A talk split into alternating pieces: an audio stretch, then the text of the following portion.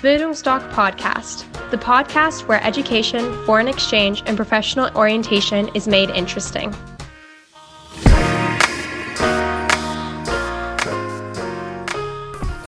Bildungsdoc Podcast, the podcast where education, foreign exchange, and professional orientation is made interesting.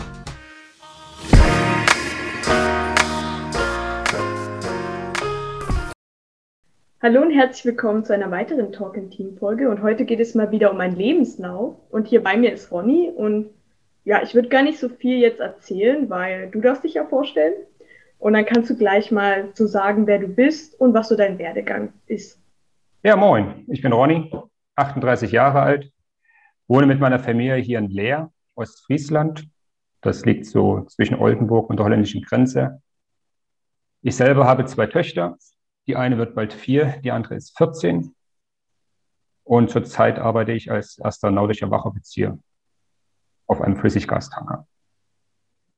Zu meinem Werdegang 2001 Abitur in Dresden gemacht, Bertolt Brecht Gymnasium. Mittelmäßiges Abitur 3,0. Ähm, bin im Anschluss dann direkt zur Bundeswehr, habe mich dort als Zeitsoldat für acht Jahre insgesamt verpflichten lassen. Ähm, habe dort eine Ausbildung gemacht, die ersten drei Jahre zum Kommunikationselektroniker mit anschließenden Fachlehrgängen und dann die restlichen knapp fünf Jahre auf einer segelnden Einheit verbracht. War dort für die Sonaranlage zuständig, für Instandhaltung und Wartung. Und äh, bin dann 2009 ausgetreten, habe dann mit einem Nautikstudium angefangen, 2009 insgesamt zwei Praxissemester gefahren. Eins auf dem Flüssiggastanker, eins auf dem Containerschiff. Und dann 2013 bestanden, abgeschlossen. Habe in der Zeit auch noch ein Auslandssemester in Kurk gemacht, in Irland, über das Erasmus-Programm. Für diejenigen, die es vielleicht kein Begriff ist, das ist so ein europäisches Austauschprogramm, wo Universitäten, Fachhochschulen, diverse Partnerhochschulen im Ausland hat was dann speziell gefördert wird. Man hat dann die Gelegenheit, ins Ausland zu gehen, dort zu studieren, das Land kennenzulernen, Sprache kennenzulernen und wird dann dementsprechend auch noch etwas gefördert. Nach dem Studium bin ich dann bei meiner Reederei angefangen, bei der ich auch die Praxissemester gefahren bin. 2013 als dritter Offizier angefangen, 2016 dann zum ersten Offizier befördert worden und äh, dort bis 2018 gefahren dann nach gut neun Jahren in der Reederei stelle ich mir dann so die ersten Fragen. Was willst du? Willst du jetzt da weiterfahren für den Rest deines Lebens? Willst du was Neues ausprobieren? Hatte dann auch durch Gespräche mit anderen Leuten an Bord so ein bisschen, ja, nicht Blut geleckt, aber schon irgendwo das Gefühl gehabt, sich mal international umzuschauen, was es dann noch für Reedereien gibt, für Möglichkeiten. Und habe mich dann aktiv auf die Suche begeben, mich bei diversen Reedereien und Crewing Agencies beworben, wurde dann auch irgendwann von einem Recruiter angeschrieben, ob ich nicht Interesse hätte, zu einem der weltweit größten Öl- und Erdgasunternehmen als erster Offizier zu fahren. Dachte ich natürlich erstmal, okay, das ist schon eine ordentliche Hausnummer, aber bewirb sich einfach, kann ja nichts passieren. Und genau, habe mich da beworben, dreistufiges Bewerbungsverfahren durchlaufen und habe alles positiv bestanden und bin dann August 2018 gewechselt und fahre seitdem den ausländischen Arbeitgeber als erster Wachoffizier. Und ja, Schiffe eine ganz andere Nummer, 300 Meter lang, immer noch Flüssiggastanker und der nächste Schritt ist dann Kapitän zu werden.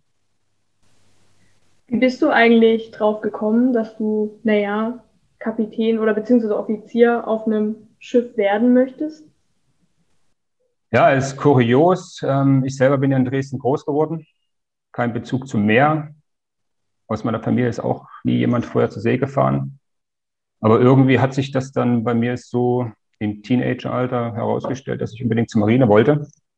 Das stand schon relativ früh fest, mit 13, 14 Marine zu wollen. Habe dann über Wehrdienstberatergespräche alle möglichen Informationen eingeholt Und ähm, ja, so hat sich das dann alles ergeben, dass ich zumindest erstmal bei der Marine angefangen bin. Nautik hatte ich damals noch gar nicht so auf dem Zettel. Ich wollte halt nur Marine.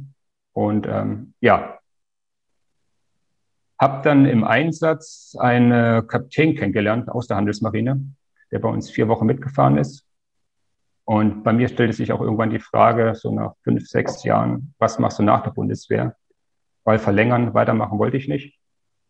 Und ja, habe dann mit dem diverse Gespräche geführt. Er kam zufällig aus Dresden, sodass wir uns auch da nochmal so zwei, drei, vier Mal treffen konnten, das alles noch ausführlicher besprechen und vertiefen konnten. Ja, und so hat sich dann der Entschluss entgeben, Audit zu stehen.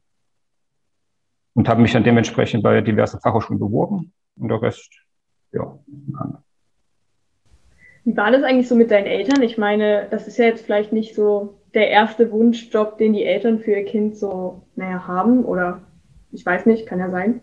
Haben die dich da unterstützt, als du das wusstest und denen dann gesagt hast, oder waren die eher dagegen?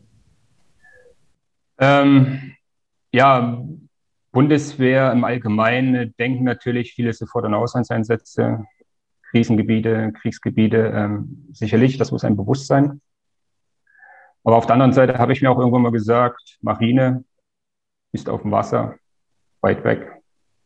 Und ähm, aber die Sehnsucht jetzt die Welt zu bereisen, andere Länder zu sehen, auf dem Schiff tätig zu sein, das war schon ähm, ausschlaggebend. Und ja, dadurch, dass es ein längerer Prozess war, von zwei, drei, vier Jahren, wo alles besprochen wurde, haben sich dann auch die Eltern damit anfreunden können und das dann auch dementsprechend unterstützen. Was würdest du sagen, waren so Momente, die dich besonders geprägt haben? Geprägt haben, ja, Momente, werden sicher auch Lebensphasen dazugehören.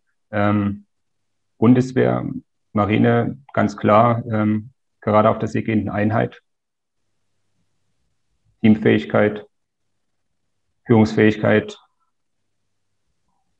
Anpassungsfähigkeit, das sind sicherlich einige Attribute, die da zu nennen sind. Ähm, gerade auf der seegehenden Einheit, plus, dass man so eine Vorstellung bekommt, also ich habe mir zum Schluss mit sechs Leuten zehn Quadratmeter geteilt. Da muss man schon gut miteinander auskommen. Ähm, Privatsphäre gibt es da keine. Die einzige Privatsphäre, die man das so hat, ist quasi der Bock, also sein Bett, zwei Meter lang, 70 Zentimeter breit. Wenn du deine Ruhe haben möchtest, ziehst du quasi den Vorhang zu und ja, das ist dann quasi ein eigenes Reich.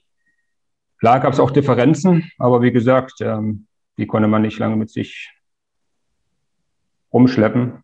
Und ähm, dementsprechend war das schon sehr prägend, was das angeht. Ähm, der zweite Moment, klar, die Geburt meiner Kinder. Das ist immer ein sehr einschneidendes Erlebnis, wenn man Kinder bekommt, zumal sich Verantwortung, Prioritäten in eine komplett andere Richtung verschieben. Der nächste Moment, Irland das Auslandssemester. Zu dem Zeitpunkt, klar, war ich schon etwas älter, Mitte 20. Aber ich denke, es spielt keine Rolle, ob man jetzt 18 ist, 25, 40. Für jedermann, der das erste Mal in ein fremdes Land kommt, neue Kultur, neue Sprache, das ist für jeden erstmal ja schon eine Hausnummer, sich da einzufuchsen. Und als letzten würde ich das Moment würde ich noch ähm, anfügen, der Wechsel zu meinem Arbeitgeber.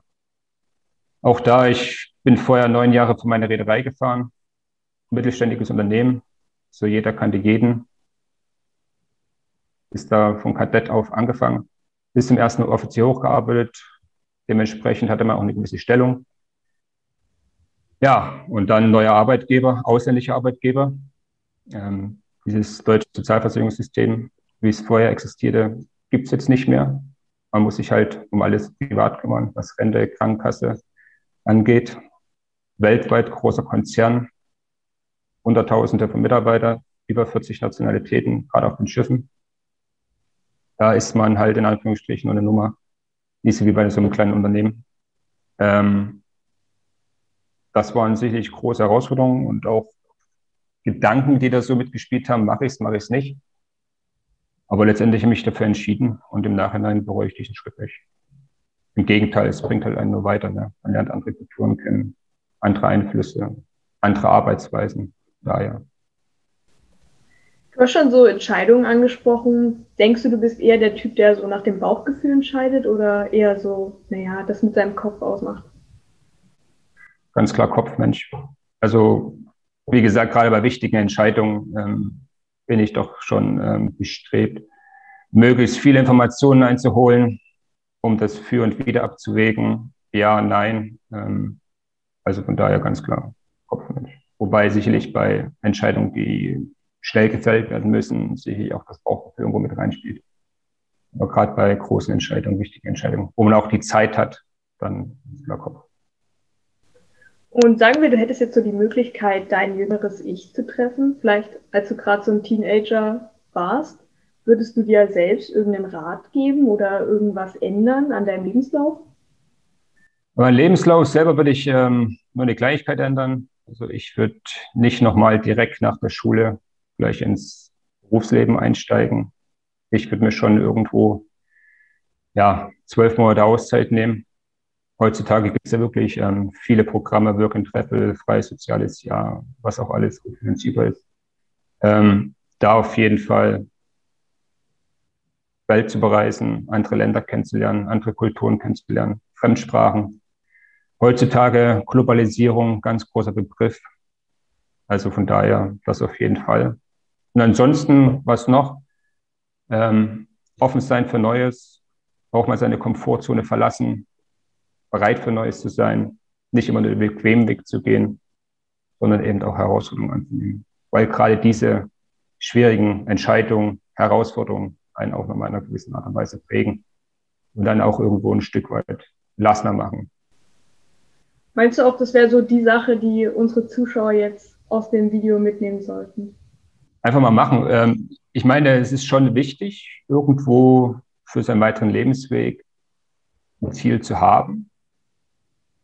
Jetzt nicht zack, zack, zack, sondern schon irgendwo einen roten Faden, aber eben auch irgendwo ein Stück weit Flexibilität. Ähm, gerade mein Beispiel, als ich Teenager war, ich wollte halt unbedingt zur Bundesmarine Berufssoldat werden, aber das hat sich eben dann auch irgendwo ganz schnell wieder geändert. Nach vier, fünf Jahren wusste ich, okay, Bundeswehr, acht Jahre, ja, aber danach mache ich was Neues. Das ist ja dann auch gekommen. Ja. Und seine Ziele natürlich dann dementsprechend auch verfolgen. Dann war es das eigentlich auch schon mit dem Video, mit der Folge zum Lebenswegen. Ihr könnt euch auch gerne mal die andere Folge zum Thema Lebenswege angucken. Da spreche ich mit Christoph Braun. Könnt ihr auch vielleicht mal ein bisschen vergleichen, wenn ihr wollt. Und ja, dann würde ich mich auch schon verabschieden. Vielen Dank, Anja.